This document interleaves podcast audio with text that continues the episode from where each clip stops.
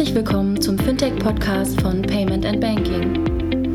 In unserem wöchentlichen Podcast sprechen wir mit interessanten Köpfen aus der Branche über unsere Hauptthemen Fintech, Payment, Banking und Mobile. Hallo und herzlich willkommen zur 140. Ausgabe des Fintech-Podcasts von paymentbanking.com. Wir hatten uns ja entschieden, rund um die Payment Exchange Konferenz einzelnen Content als Sonderpodcast zu veröffentlichen. Die Payment Exchange Konferenz fand vor ein paar Tagen in Berlin statt. Äh, wir hatten die als Payment Banking Team veranstaltet und leider nur 160 Plätze zur Verfügung im Soho Haus und äh, viel mehr Anfragen nach Tickets, als wir eigentlich zur Verfügung hatten. Und deswegen haben wir uns entschieden, einzelne Content, einzelne Highlight einem breiteren Publikum hier via Podcast zur Verfügung zu stellen. Das ist nur die dritte Episode von drei Sonderpodcast-Episoden von der, von der PEX. Die erste Episode hatten wir äh, im vorletzten Podcast, äh, die Keynote von Conny Ewald von Osborne Clark rund um Conversion-optimiertes Online-Shopping und ohne Juristenquatsch. Ähm, die äh, letzte Podcast-Episode war von Jörg Reinbold, Innovationsmanagement wie eine Wurstfabrik. Und ähm, heute in diesem Podcast geht es um das Thema äh, Cyber Security und es ist keine Keynote, sondern ein Fireside-Chat. Der Rafael Otero vom Payment Banking Team unterhält sich mit Frank Rieger vom Chaos Computer Club und Vincent Haupert von der Universität Erlangen rund um das Thema Cyber Security. Und ähm, mehr möchte ich eigentlich gar nicht ähm, ähm, erklären, weil äh, Arnulf Käse, der Conferencier der PEX, wird gleich alle nochmal im Detail vorstellen. Deswegen bleibt mir nochmal der Dank an die Sponsoren, die uns im Blog und im Podcast unterstützen. Das ist diesen Monat AVI und Arkwright Consulting. Äh, insofern gehen wir jetzt in den Content rein, in die PEX und viel Spaß. Wir haben es ein paar Mal gestreift äh, gestern, dass zum Leben der digitalen Welt auch ähm, Kriminalität, Hacking, Fraud dazugehört. Ähm, fantastische Opportunitäten für alle Bösen auf dieser Welt, denke ich mal, dass man halt so unglaublich bequem vom Sofa aus, warm und trocken Menschen überfallen kann und Verbrechen begehen kann.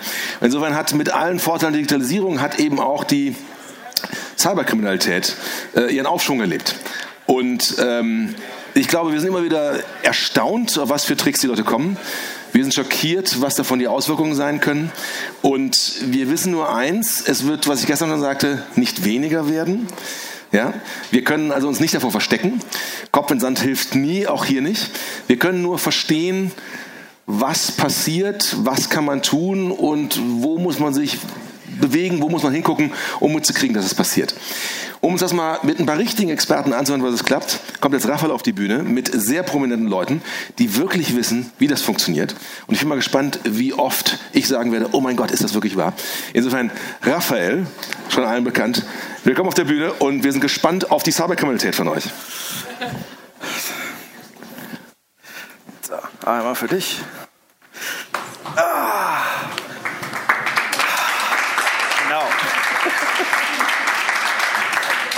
So, für meinen ersten Gast musste ich tatsächlich Wikipedia benutzen, weil der Junge macht nämlich einfach so viele Sachen, dass ich eigentlich nichts auslassen möchte. Frank Rieger ist nicht nur Sachbuchautor, Technikpublizist, Internetaktivist, sondern auch einer der Sprecher des Chaos Computer Clubs und ähm, unter anderem auch sowas wie Sachexperte im NSA-Untersuchungsausschuss. Ist einer der Autoren ähm, von der Charta in der EU für Data Protection. Sag am besten genau, wie es heißt. und wir haben einen Special Guest, der da nicht draufsteht, aber den ihr eigentlich alle kennt und schon mal gehört habt.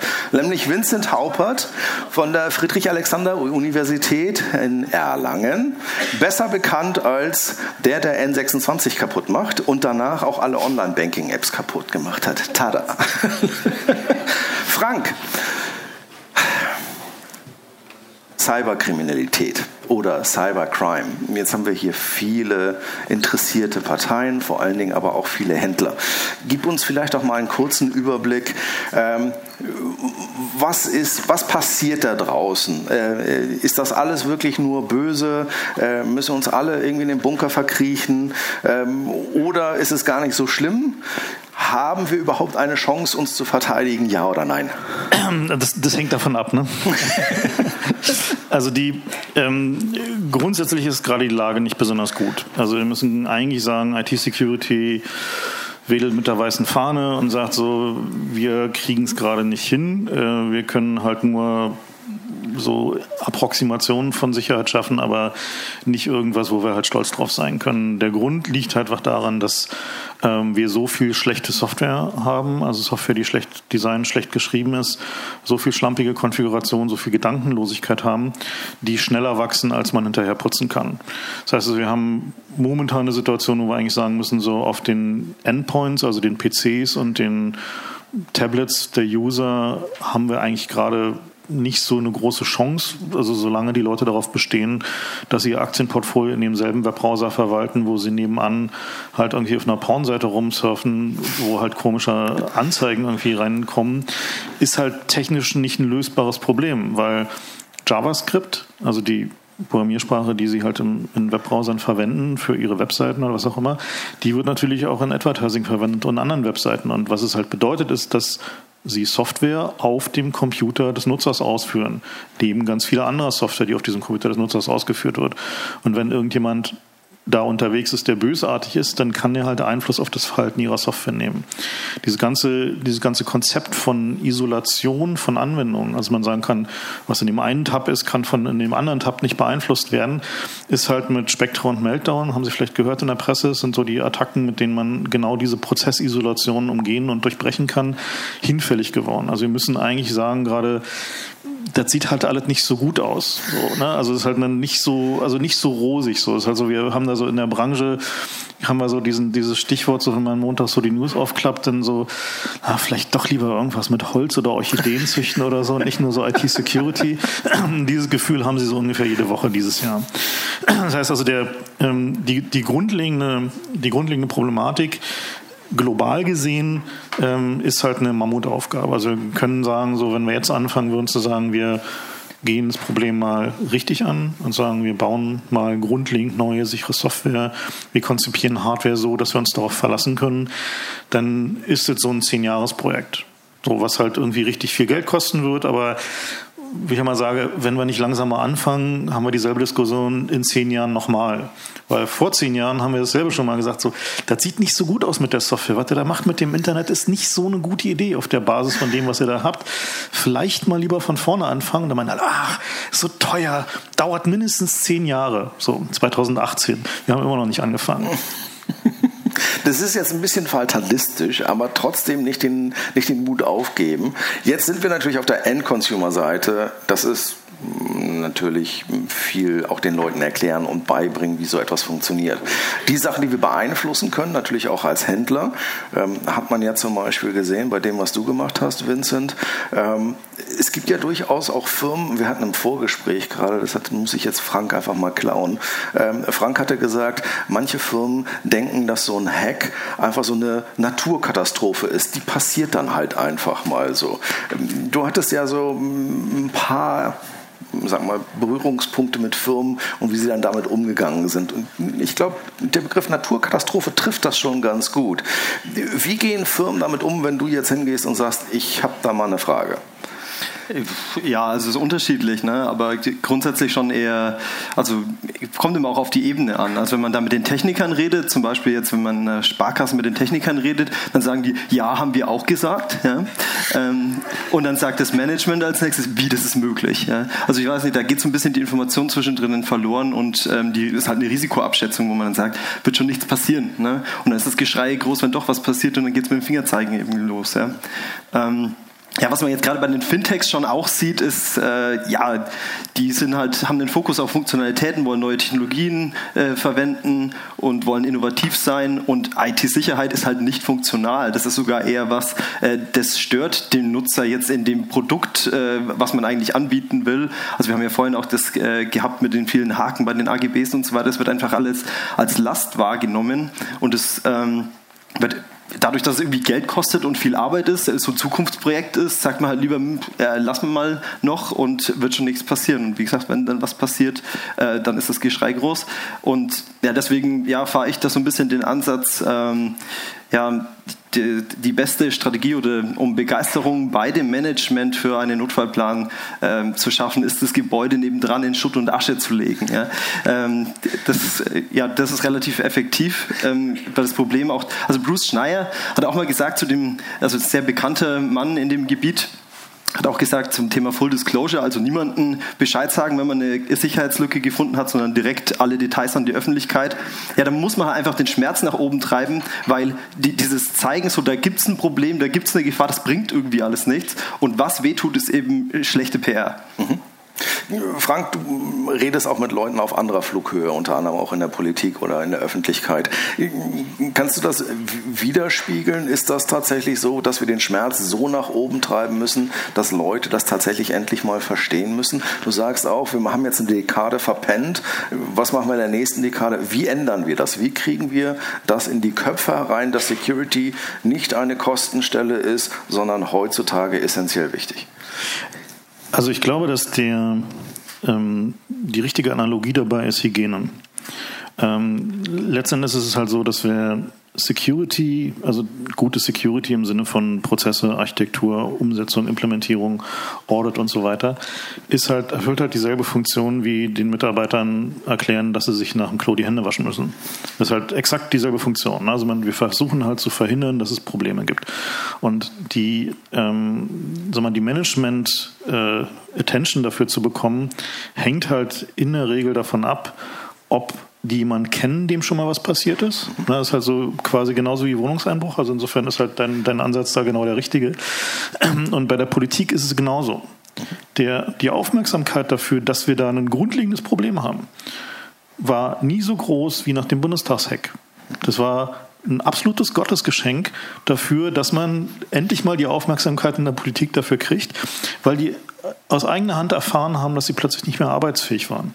Die konnten einfach, die haben ihren Computern nicht mehr vertraut. Aus gutem Grund. Und diese, diese Erfahrung am eigenen Leib hat dazu geführt, dass dieses Thema jetzt so langsam nach vorne kommt. So, das hat jetzt dazu geführt, dass wir möglicherweise in der nächsten Legislaturperiode sowas bekommen werden wie ein digitales Mindesthaltbarkeitsdatum für Geräte. Das heißt also eine Verpflichtung, ähm, dass man auf alle Geräte, die Software enthalten, draufschreiben muss, für bis wann es dafür Sicherheitsupdates geben wird. Also völlig selbstverständliche Angelegenheit eigentlich, also dass man sagen kann, wie lange kann ich dieses Gerät eigentlich noch benutzen?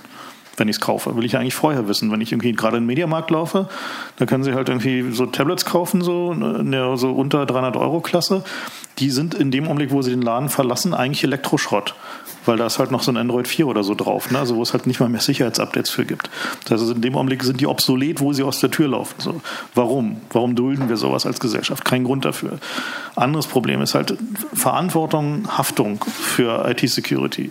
Ähm, das ist ein, ein großes Thema, ein schwieriges Thema mit vielen Facetten, aber letzten Endes wird es darauf hinauslaufen, dass wir in dem Augenblick, wo es um große Mengen Nutzerdaten geht, um großen potenziellen Schaden, äh, potenziellen Schaden geht, sowohl bei Geräten als auch bei Services, werden wir dahin kommen müssen, dass es normale Haftungsregeln gibt, wie sonst überall auch in der Industrie. Und dann wird es halt ganz normal Haftpflichtversicherung geben und diese Haftpflichtversicherung wird an Bedingungen geknüpft sein.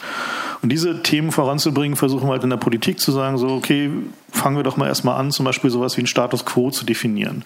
Ich weiß nicht, ob Sie gerade die Pressemitteilung gelesen haben hier zur ähm, zur Router TR. Das ist halt jetzt so der erste Ansatz, wo halt versucht wird zu sagen, so die Plasterrouter, die bei Ihnen zu Hause DSL machen, dafür halt mal einen Mindeststandard zu definieren.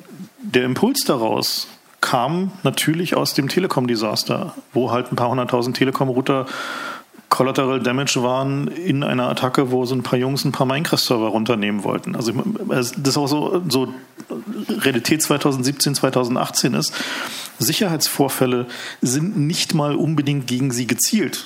Das heißt, also, sie sind, können halt einfach Kollateralschaden sein. Das ist sehr häufig der Fall, weil ganz viel von dem, was da heute gerade draußen passiert, ist halt automatisiert.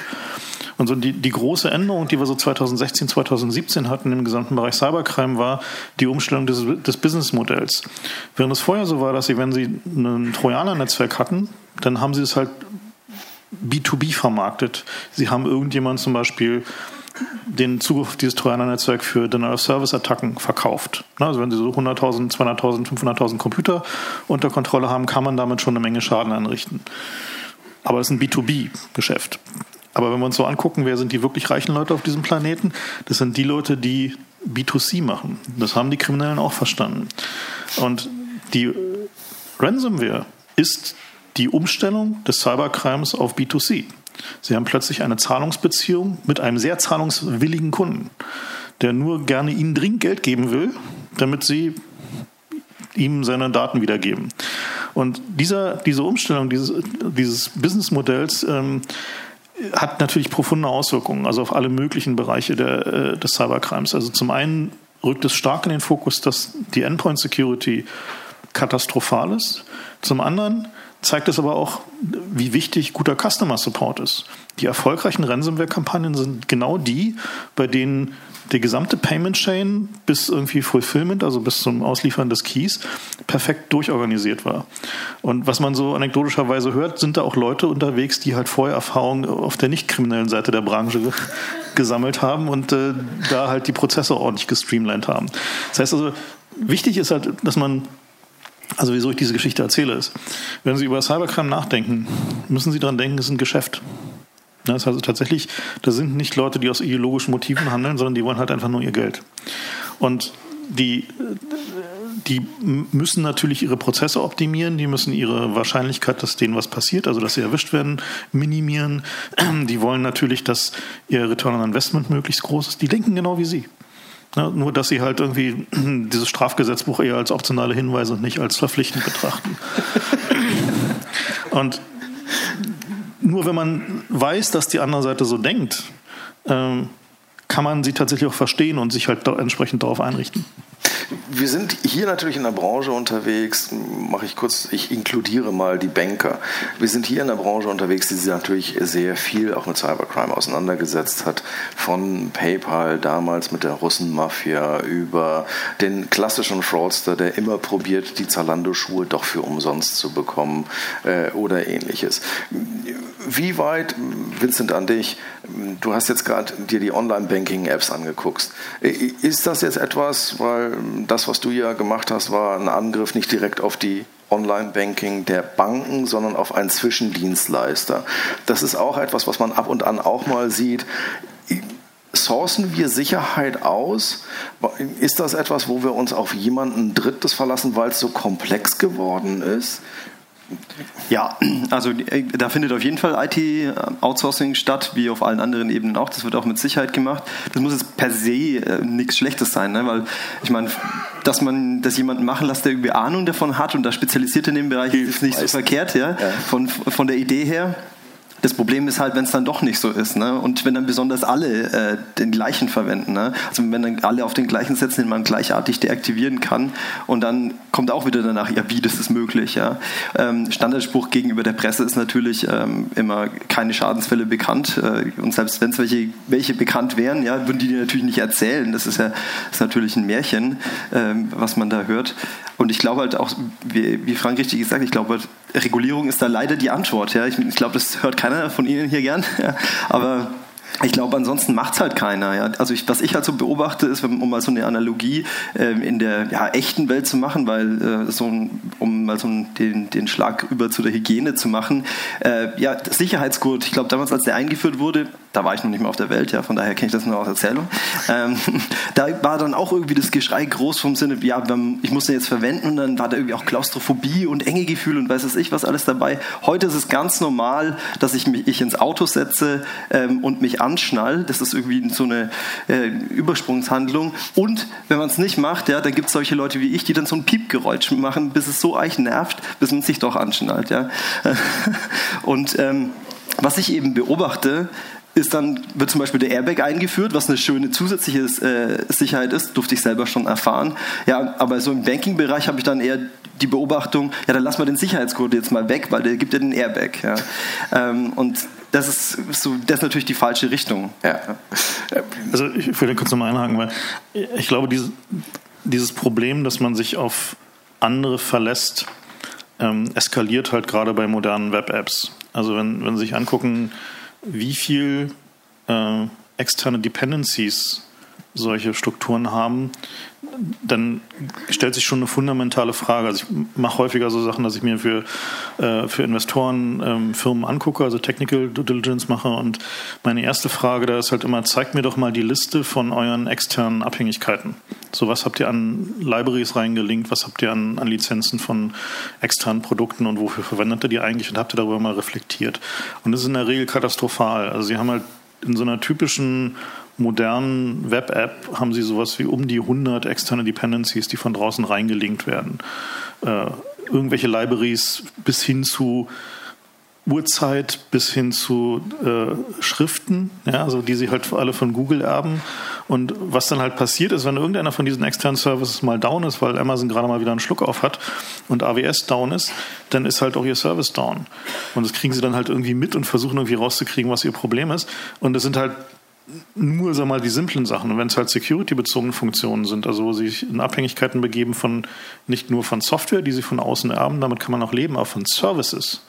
Also wenn Sie halt dieses Microservice, diese Microservice-Architektur, die ja in vielen, vielen, gerade vielen Startups sehr beliebt ist, mal analysieren unter Sicherheitsgesichtspunkten, dann können Sie eigentlich nicht mal mehr die Haftung für Ihr System übernehmen, weil es eigentlich nicht Ihr System.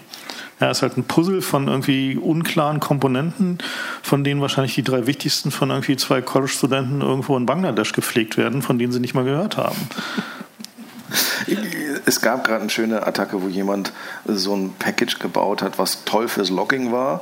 Und sobald er irgendein Passwortfeld gesehen hat und ein E-Mail-Feld, hat das immer zur Seite gepackt und hat dann eine schöne Liste aufgebaut. Hat damit keinen Unsinn gemacht. Aber tatsächlich die, wie outete ich noch meine eigene Software, ist tatsächlich ein Riesenproblem, gerade bei Legacy-Systemen. Lasst uns einmal kurz den Schwenk weg von tatsächlich nur Cybercrime. Wir haben eine neue Währung. Die neue Währung heißt Daten. Wir haben auch bei größeren Hacks in der Vergangenheit so etwas gehabt wie, ähm, da hat Sony mal ganz viel Kreditkarten verloren, der Target-Hack ist relativ ähm, prominent gewesen. Äh, bei deinen Versuchen hat ja auch jeder gesagt, da sind keine Daten abhanden gekommen. Norwegen hat gerade irgendwie die ganzen Gesundheitsdaten verloren. Alle Inder äh, haben ihre Identitäten gerade verloren. Wir reden aber natürlich auch über plötzlich mehr datenbasierte Systeme. Wir hatten gestern ein Panel zu AI, da hatte Arnulf dann gesagt, schmeißt keine Daten mehr weg, was natürlich auch ein Risiko ist. Was machen wir mit dieser Datensammelwut? Also ich halte es da mit Bruce Schneier, der sagt halt, äh, personenbezogene Daten sind halt wie Plutonium. Man kann da viele nützliche Sachen mitmachen, aber wenn man zu viel auf einem Haufen hat, geht es halt irgendwann schief. Ähm, tatsächlich ist es so, dass die äh, dieses Dogma, keine Daten mehr wegschmeißen, ähm, hält halt in der Realitätsbetrachtung in der Regel nicht stand. Also wenn Sie sich angucken, welche Daten Sie tatsächlich brauchen, um Ihr Machine Learning besser zu machen, dann stellen Sie fest, dass es sehr gute Methoden gibt, in der Regel diese Daten zu normalisieren und zu anonymisieren auf die Datenpunkte, die Sie tatsächlich brauchen fürs Machine Learning. So, das heißt also, in dem Augenblick, wo Sie zumindest sicherstellen, dass Sie, wenn Sie, nehmen wir an, Sie haben eine Payment History, um halt irgendwie Profiling zu machen, Fraud Management zu machen, in dem Augenblick, wo sie mindestens sicherstellen, dass die persönlich identifizierbaren Informationen da rausgestrippt sind oder halt in einer anderen Datenbank gelagert werden, die halt nicht damit verbunden werden kann, haben sie zumindest schon mal für den Fall, dass es ihnen um die Ohren fliegt und es wird ihnen um die Ohren fliegen, davon können wir ausgehen, dann schlafen sie halt immerhin ein bisschen besser. Ja, also weil sie immerhin wissen, irgendwie da draußen ist jetzt nicht gerade die Payment-Historie von irgendwie all meinen Kunden der letzten 20 Jahre unterwegs, sondern nur eine Payment-Historie und keine Ahnung, vielleicht die Kundendaten, aber möglicherweise nicht der Key, der die beiden verknüpft. Also da kann man sich schon Methoden ausdenken. Ähm, außerdem möchte ich darauf hinweisen, wir haben demnächst eine europäische Datenschutzgrundverordnung, die ähm, die Menge an Daten, die Sie halt aufheben können, äh, stark limitiert. Und äh, Sie können fest davon ausgehen, dass äh, Leute wie ich halt auch Unternehmen anfangen werden zu nerven, um zu gucken, äh, was liegen denn an Daten und warum liegen die da eigentlich und was machen sie eigentlich mit diesen Daten, welches Recht haben sie eigentlich dazu und was ist der Zweck davon? So, also die Zweckbindung der Datensammlung ähm, ist tatsächlich irgendwie eine Sache, die ich persönlich sehr gut finde. Und jetzt nur zu sagen, ja, Machine Learning und deswegen brauchen wir noch die ganzen Daten, wird mir nicht so ganz reichen. Ja? Also das könnte möglicherweise ein bisschen schwierig werden. So, das heißt also die, die Frage, ähm, wie gehen wir mit Daten um und welches Vertrauen schaffen wir bei Kunden, ist eine essentielle. Weil wir wissen alle, dass Kunden ein bisschen nervös werden, wenn sie das Gefühl haben, dass Leute zu viel über sie wissen. Wenn ich so Veranstaltungen mache über Privatsphäre, NSA und diese ganzen Dinge und ich frage Leute, warum sind sie denn eigentlich hier? Warum setzen sie sich jetzt hier in den Arm mit mir hin und hören sich zwei Stunden lauter deprimierendes Zeug an. Warum gucken sie nicht einfach irgendwie Fernsehen? Der Großteil der Leute, also ein, ein großer Teil von Leuten antwortet mir, ja, ich bin so ein bisschen nervös geworden, weil ich habe da so ein bisschen im Internet rumgeklickt und habe mich für diese Schuhe interessiert und dann bin ich diese Schuhwerbung die nächsten vier Wochen nicht losgeworden.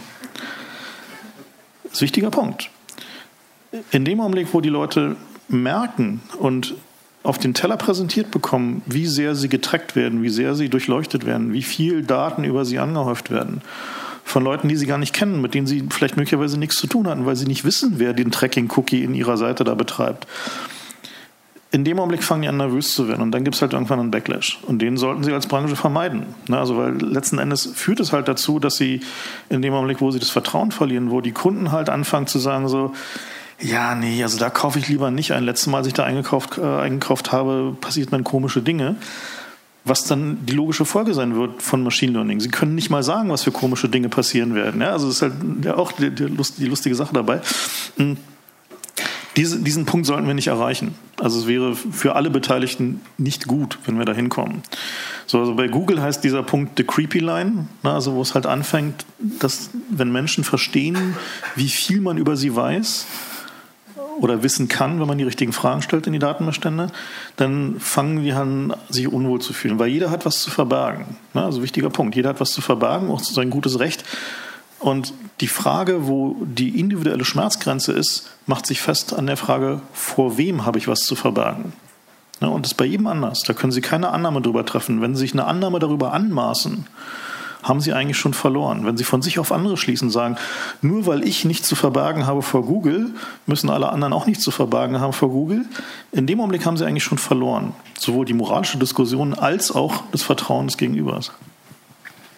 Das war fast die perfekte Überleitung in das nächste Panel, nämlich Grundschutzdatenverordnung. Aber bevor wir da hinkommen, so oft bekommen wir den jungen Mann hier nicht, beide nicht. Ja, das war jetzt klar. Haben wir Fragen aus dem Publikum? Sibylle als erstes. Genau. Ich habe mich schon hingesetzt. Frage an euch beide. Wir haben gestern ja auch ein Panel gehabt zum Thema digitale Identität. Ähm, und da würde ich gerne mal von euch beiden so den Tipp haben, wie geht ihr mit euren eigenen Daten um? Vertraut ihr einem Identity Service Anbieter? Wie geht, wie geht ihr mit dem Recht auf Vergessen um? Und wie geht ihr mit dem Recht um, dann künftig auch eben, ich sag mal, Transparenz über die Daten, die ihr jemandem gegeben habt, zu bekommen? Also einfach ganz lebenspraktisch für den mündigen Bürger sozusagen. Ja, okay, ich glaube, das ist bei mir relativ einfach. Ich versuche da so wenig Daten jemandem zu geben wie nur möglich. Ne? Ich denke mal, ich habe wahrscheinlich irgendwie mehr Bewusstsein dafür als andere und ähm, weiß irgendwie auch mehr, wo, wo Daten anfallen und jetzt irgendwie, ja, ich weiß nicht, Identity Provider und so ist irgendwie immer ein bisschen äh, pauschal. Ich meine, manche Dinge muss man nutzen, manche Dinge werden auch einfach an, ähm, angelegt. Letztendlich kann man zum Beispiel, wenn man jetzt eine äh, Bankkonto öffnet, gibt es die wenigsten, die dann nicht irgendwie einen Schufa-Eintrag damit generieren und solche Sachen. Also es ist schon schwierig, da drum rumzukommen dass natürlich trotzdem irgendwo Daten an jemanden anfallen.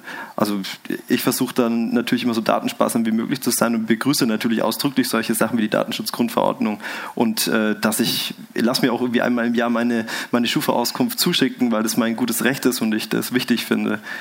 Ja. Ähm, also was ich mache, ich tracke ähm, im Sinne von, ich verwende Varianten meiner Identität äh, im Sinne von zum Beispiel Wildcard-E-Mail-Adressen, die mir es mir möglich machen zu sehen, wer meine E-Mail-Adresse verschlammt hat. Ähm, sehr, sehr gut, was auch sehr gut funktioniert, ist einfach sich einen äh, Mittelnamen ausdenken, ne, also einen zweiten Vornamen auszudenken, äh, was auch äh, also zu sehr lustigen Effekten führen kann. Ich habe eine Zeit lang halt einfach immer den, den Namen des Unternehmens als äh, zweiten Vornamen invers genommen. Das ist bei Otto nicht so schlimm. Ja. Bei Otto nicht, genau. Aber bei anderen, bei anderen führt es dann schon zu sehr lustigen Effekten.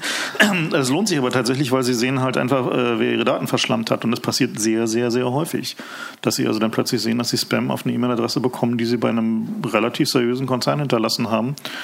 Äh, das Problem ist natürlich am Ende immer natürlich die Lieferadresse. Also tatsächlich eine variable Lieferadressen haben wir momentan noch nicht so. Sie können natürlich mit irgendwie äh, ja, Postboxen und so arbeiten, aber letzten Endes haben sie halt immer die Adresse als Identifikationsmerkmal. Ich glaube eben deswegen aus diesem Grund nicht an Identitätsprovider in dem Sinne, weil die kochen halt auch nur mit Wasser also das halt, die können einfach nicht äh, Rocket Science Technologie haben, die alle anderen noch nicht haben, die sicherstellt, dass ihnen keine Daten verloren gehen und sie nie gehackt werden. Das passiert halt einfach nicht. Ne? Also niemand ist bisher am Markt, der sowas behaupten kann. Und daraus folgt halt, dass also für mich alle Eier in einen Korb zu legen und zu sagen, so hier, lieber Identity Provider, ich glaube dir, dass du es hinbekommst, ist aus meiner Sicht momentan zumindest keine Option. Das heißt also, die, ähm, also mein, mein Vorgehen ist halt Active Defense. Das heißt also, ich versuche halt irgendwie rauszukriegen, welche Unternehmen verlieren meine Daten. Äh, und ich versuche halt so selten wie möglich reale Daten anzugeben. Das heißt also, ich arbeite sehr, sehr viel tatsächlich mit irgendwie Pseudonymen, Fake-Profilen, was auch immer. Äh, und zwar aus genau diesem Grund, weil ich halt sehe und weiß, wie viel verloren geht. Und diese, ich glaube, dass der, der wesentliche Punkt bei diesem ganzen Spiel ist halt Identität nur dann, also eine harte Identität im Sinne einer Identität, die halt eine Payment Relationship zum Beispiel nötig macht oder eine Vertragsbeziehung nötig macht, die halt zu trennen von Identitäten, die man in zum Beispiel den sozialen Funktionen einer Plattform benutzt. Also halt nicht sozusagen den, zu sagen, okay, wir haben hier einen Kern von Daten, von Identitätsdaten, die wir aus rechtlichen Gründen zwingend prüfbar in echt brauchen. Aber dem User die Freiheit zu geben, zu sagen, du musst nicht damit operieren, du musst nicht eine Realnamenpflicht auf dieser Plattform, du kannst ein Pseudonym haben. Wir trennen es einfach, um halt zu verhindern, dass Daten an Leute disclosed werden, vor denen er zu Recht was zu verbergen hat oder sie. Das ist halt, glaube ich, so ein, so ein, Punkt, den nach und nach immer mehr Plattformen verstehen. Facebook versucht natürlich genau in die Gegenrichtung zu gehen und zu sagen, so, wir wollen so Realdaten wie möglich. Ähm, aber der Backlash, den die kriegen, ist natürlich halt auch enorm. Also das ist halt ein, so, ein, so ein Ding, Leute wollen halt Internet auch benutzen, spielerisch. Ja, sie wollen halt nicht nur immer sie selber sein müssen. So. Und das ist halt auch so ein, ihr gutes Recht, insbesondere vor dem Hintergrund, dass diese Daten halt verloren gehen. Haben wir noch weitere Fragen? Da ist eine. Jetzt antwortet der Identity Provider. Nein, als, als Identity Provider antworte ich nachher. Ich habe eine, eine Frage nur als, als User. Ähm, habt ihr eine Präferenz für iOS, Android, Windows? Äh, also ich weiß, dass es pauschal jetzt äh, nicht möglich ist, irgendeiner einer Plattform sozusagen einen Blankoscheck auszustellen. Aber wäre es richtig zu sagen, also äh, iOS ist tatsächlich eher sicherer, weil eben mehr Updates erfolgen und weil zumindest beim Kauf äh, die Android-Version nicht veraltet ist? Also würdet ihr sagen, wenn Online-Banking, dann lieber auf iOS als auf Windows? Also ich sag mal, die sicherste Plattform, die Sie momentan haben können, wenn Sie eine ähm, also sagen wir mal, nehmen wir mal an, Sie, Sie möchten Ihr 50 Millionen Aktienportfolio verwalten. So nur mal so als Annahme. Ja. Nehmen wir an, Sie haben Glück gehabt. Ähm, dann äh, würde ich dafür einen Chromebook benutzen, zwar ausschließlich genau dafür, für nichts anderes. Ähm, wenn Sie einen, eine mobile Plattform suchen, ist der Unterschied zwischen einem aktuell gepatchten Android auf einem Pixel, also einem Google Pixel Phone, wo Sie halt noch äh, Secure Enclave in der Hardware haben, und einem ähm, äh, und einem iOS-Phone in der Praxis nicht wirklich relevant. Siehste. Äh, aber äh, äh, gut, wenn sie halt mit Android klarkommen, dann tun sie das halt. Äh, das halt Red weiter, Frank. ich, ich gewinne hier ganz viele Bierkästen da drüben gerade.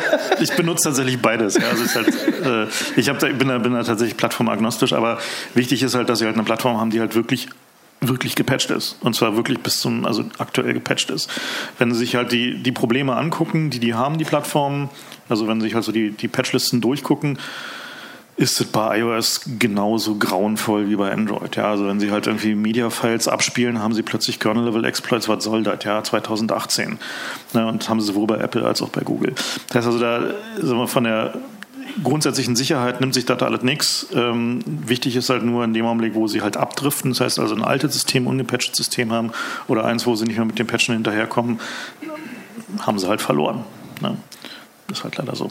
Okay, da muss man natürlich jetzt dann schon dazu sagen, also Android gibt's, ist halt ein zersplitterter Markt. Ne? Also bei äh, Apple ist es so, die kontrollieren die Hardware und die Plattform und können entsprechend halt auch schnelle Updates ausrollen und machen das halt auch.